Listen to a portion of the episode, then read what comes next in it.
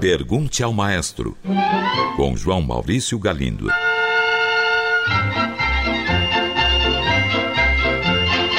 Olá, amigos. Um ouvinte enviou uma mensagem sobre a conhecida melodia T for Two. Ele diz: Descobri que esta melodia é de autoria de Vincent Youmans, famoso compositor e produtor da Broadway. A minha pergunta é: onde entra o Dmitri Shostakovich nessa história com a sua Tahiti Trot? Caro ouvinte, T for Two nasceu como parte do musical No No Nanette, de Vincent Youmans. Só que essa peça já era conhecida na União Soviética desde 1926, quando o compositor Boris Fomin a incluiu em sua opereta A Carreira de Pierpont Blake. Foi aí que ela ganhou o título de Tahiti Trot. Pois bem, como foi então que Shostakovich entrou nessa história? Conta-se que um dia ele estava na casa de um amigo, o regente Nikolai Malko, e lá ouviu uma gravação desta canção. Malko então desafiou Shostakovich a reorquestrar a música em menos de uma hora. Apostaram 100 rublos. Shostakovich venceu, completando a orquestração em cerca de 45 minutos. A versão de Shostakovich foi apresentada pela primeira vez em Moscou em novembro de 1928 e rapidamente se tornou muito popular, tendo sido usada como abertura para o balé The Golden Age. Um ouvinte pergunta: As sonatas de Scarlatti são realmente sonatas? Se o compositor chamou-as originalmente de exercícios, quem deu o título de sonatas a elas?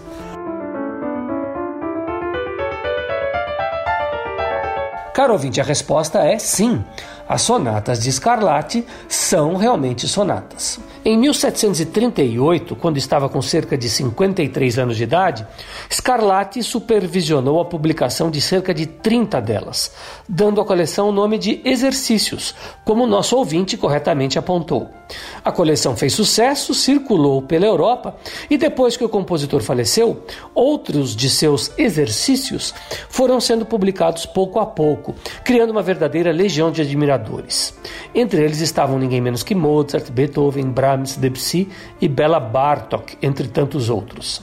De 1733 até o final de sua vida, em 1757, Scarlatti viveu em Madrid e trabalhou como professor de música da princesa Maria Bárbara de Portugal, que se tornara rainha da Espanha. Muitas dessas sonatas certamente foram escritas para a princesa, e daí o título de exercícios. Ela usava essas peças para o seu aprendizado. Outro motivo para este título é provavelmente o estímulo às vendas das partituras para estudantes de cravo, algo que interessava certamente ao compositor. Contudo, à medida que foram sendo conhecidas, ficou claro que essas obras não eram simples e enfadonhos exercícios. Havia em todas elas uma qualidade artística inegável. Daí passarem a ser chamadas de sonatas. Esta alta qualidade musical não diz respeito apenas à beleza e apurada confecção. Foram também peças inovadoras para a época, verdadeiras obras de transição entre os estilos barroco e clássico. Um ouvinte enviou esta mensagem. Maestro, o que o senhor acha da perspectiva de certos musicólogos relativamente pessimistas que acreditam que a música de concerto acabou ou está prestes a acabar mundialmente? Aos que dizem que isso se deve à grande escassez de gênios compositores como Mozart, Beethoven, Brahms, etc. O que seria resultado do estilo de vida consumista e materialista dos séculos 20 e 21, onde a grande arte já não tem mais o mesmo valor que teve em séculos passados. Aos que dizem ainda que isso é provocado pelo estilo e técnicas de composição inacessíveis ao entendimento comum do cidadão leigo. É o caso do concretismo, maximalismo, dodecafonismo, atonalismo, etc. Caro ouvinte, eu não concordo totalmente com isso não. Aliás, concordo bem pouco com tudo isso que você disse. Acho que a música de concerto vai muito bem, obrigado. Embora eu concorde com você que vivemos numa época consumista e materialista. Mas apesar disso, graças aos meios de comunicação de massas como a nossa rádio, TV Cultura, o cinema e a internet, a música de concerto tem alcançado muita gente. Pense bem, quantas pessoas tinham acesso à música de Bach, Mozart e Schumann, por exemplo, enquanto eles viveram? Muito menos do que hoje. Também não concordo com a escassez de gênios. Grandes talentos continuam nascendo. Eles estão entre nós. O que muda são os gostos e os estilos. Hoje, as grandes orquestras do mundo tocam obras de Astor Piazzolla, John Williams, Nino Rota, Tom Jobim, Pixinguinha, por exemplo. Compositores tidos como populares estão se tornando clássicos. Creio que o coração dessa questão é outro: a educação musical na infância.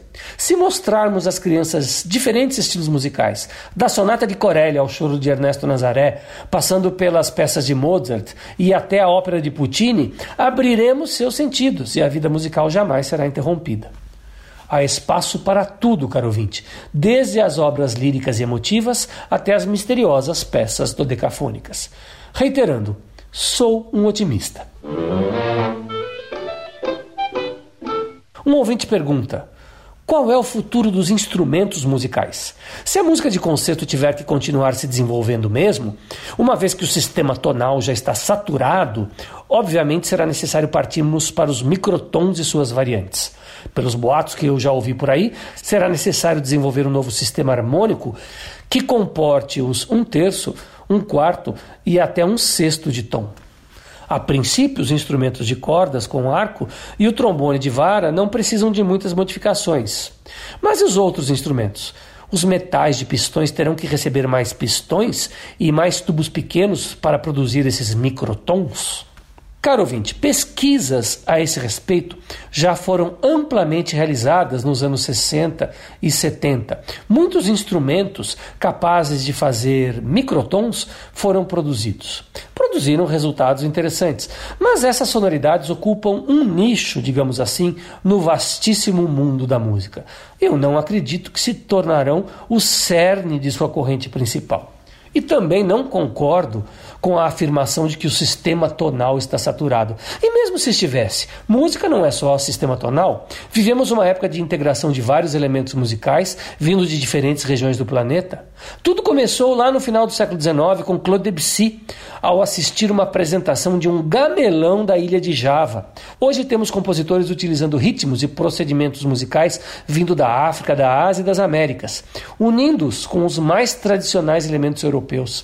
Se os séculos 17, 18 e 19 foram os séculos da exploração do tal sistema tonal, estamos hoje na era do ritmo ou dos ritmos.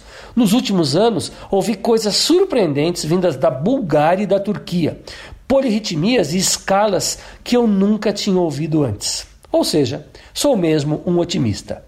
É isso aí, um grande abraço e até o próximo programa. Pergunte ao maestro. Envie sua pergunta para o e-mail pergunte@culturafm.com.br ou pelo telefone 2182 3222. Cultura FM de São Paulo.